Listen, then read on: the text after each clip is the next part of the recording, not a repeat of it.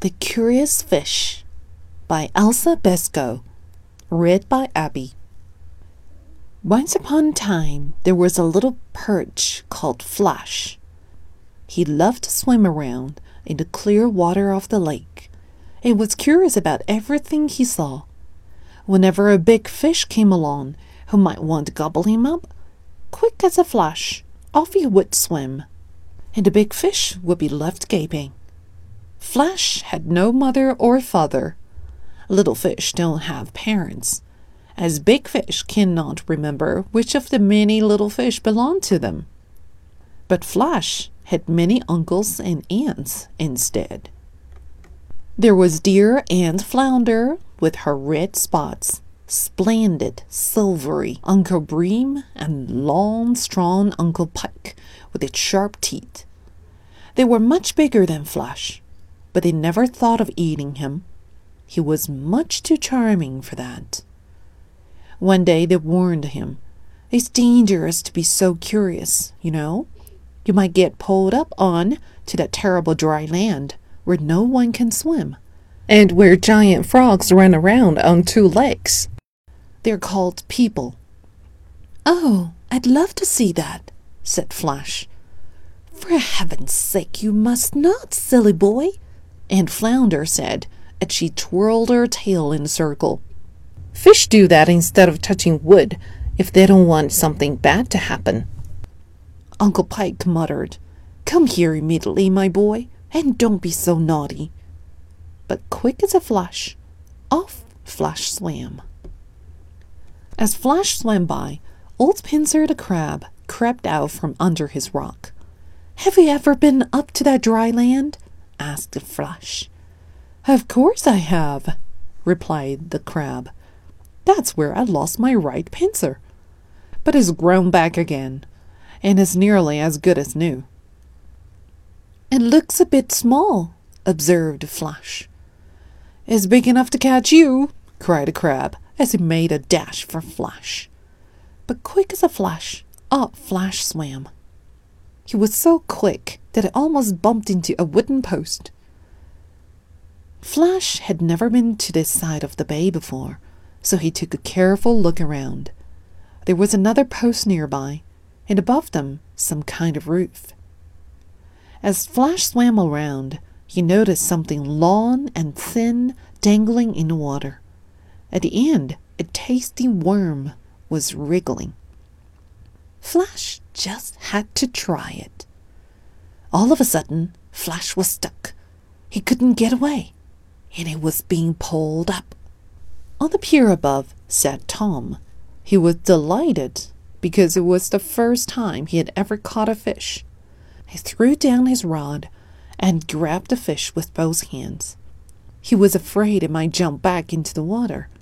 But poor little Flash could do no such thing as he was firmly caught on the hook. Tom looked at Flash, and Flash thought, Well, if I'm going to die now, I should at least get a better look at this giant frog. And so he stared at Tom with his big round eyes. Flash was getting quite breathless, with no water in his gills, and Tom felt sorry for him. Don't worry, little perch, he said. I won't cook you and eat you.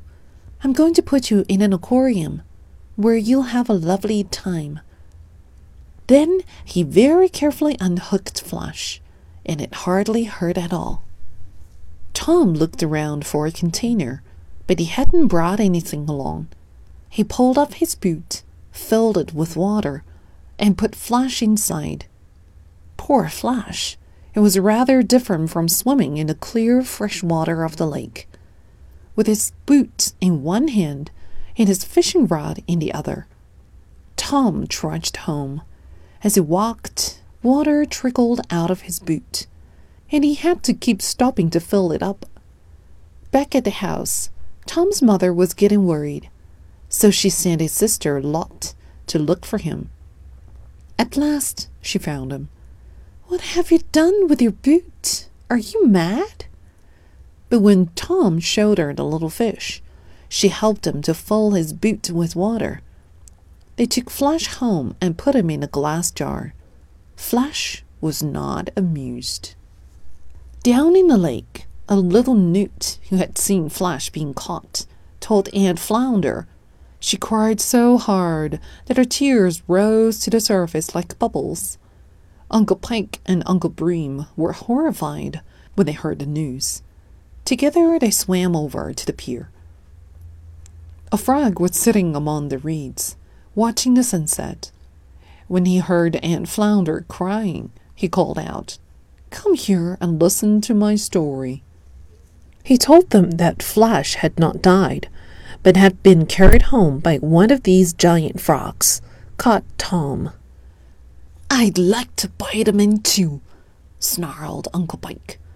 That wouldn't be right, said the frog. Unlike others of his kind, Tom never hurts us creatures from the lake. Oh dear, oh dear, oh dear, cried Aunt Flounder. How can we possibly rescue our friend?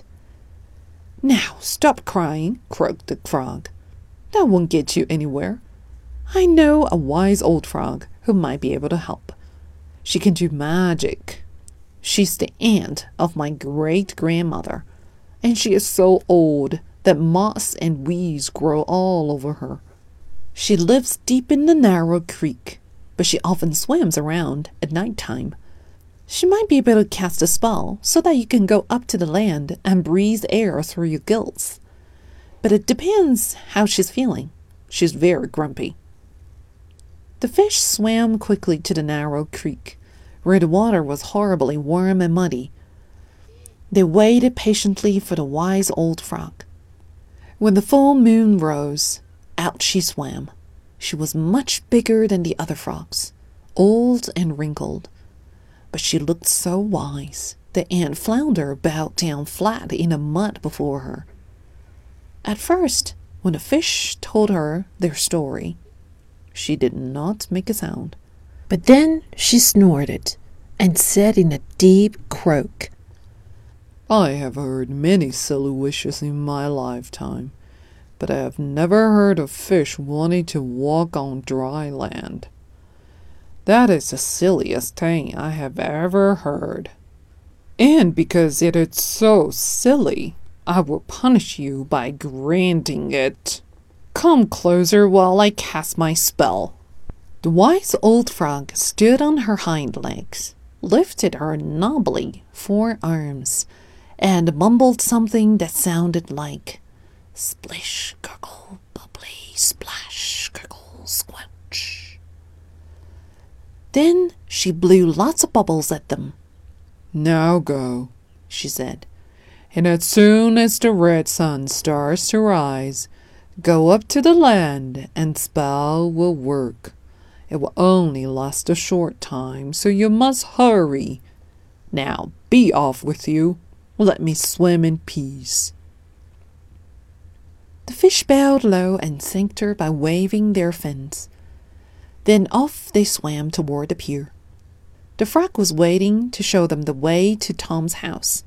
He couldn't stop laughing as they wobbled past on spindly legs. Tom was still sound asleep when his bedroom door burst open.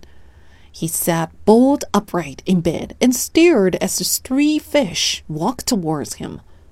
Free Flash, or I'll bite you in half, threatened Uncle Pike. Tom darted back under his blanket.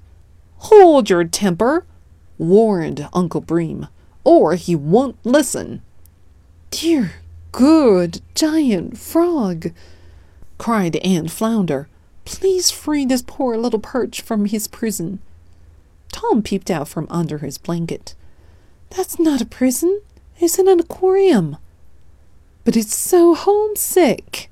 He might die, cried Aunt Flounder. Can't you see how sickly he looks? asks Uncle Bream. Tom looked across at a jar and saw that Flash really did not look well.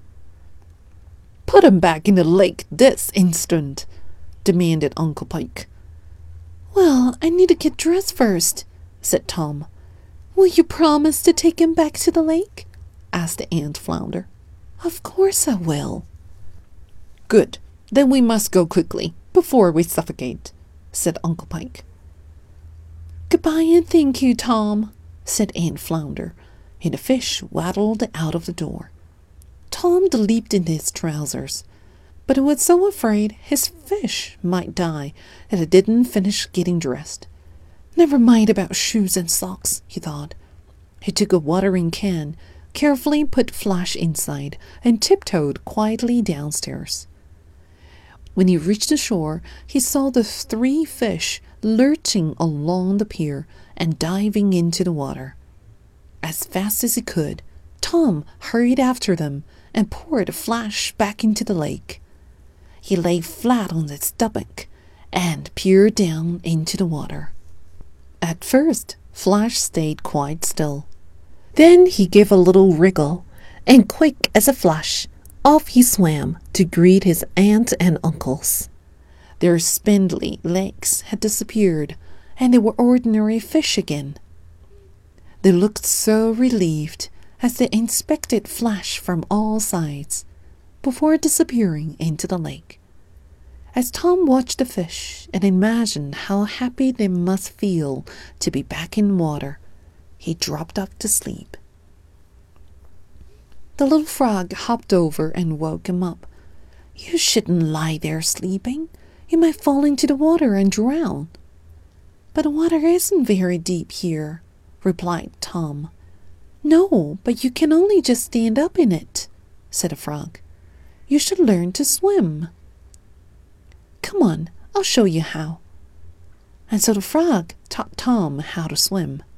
Tom practiced and practiced, and suddenly he could do it.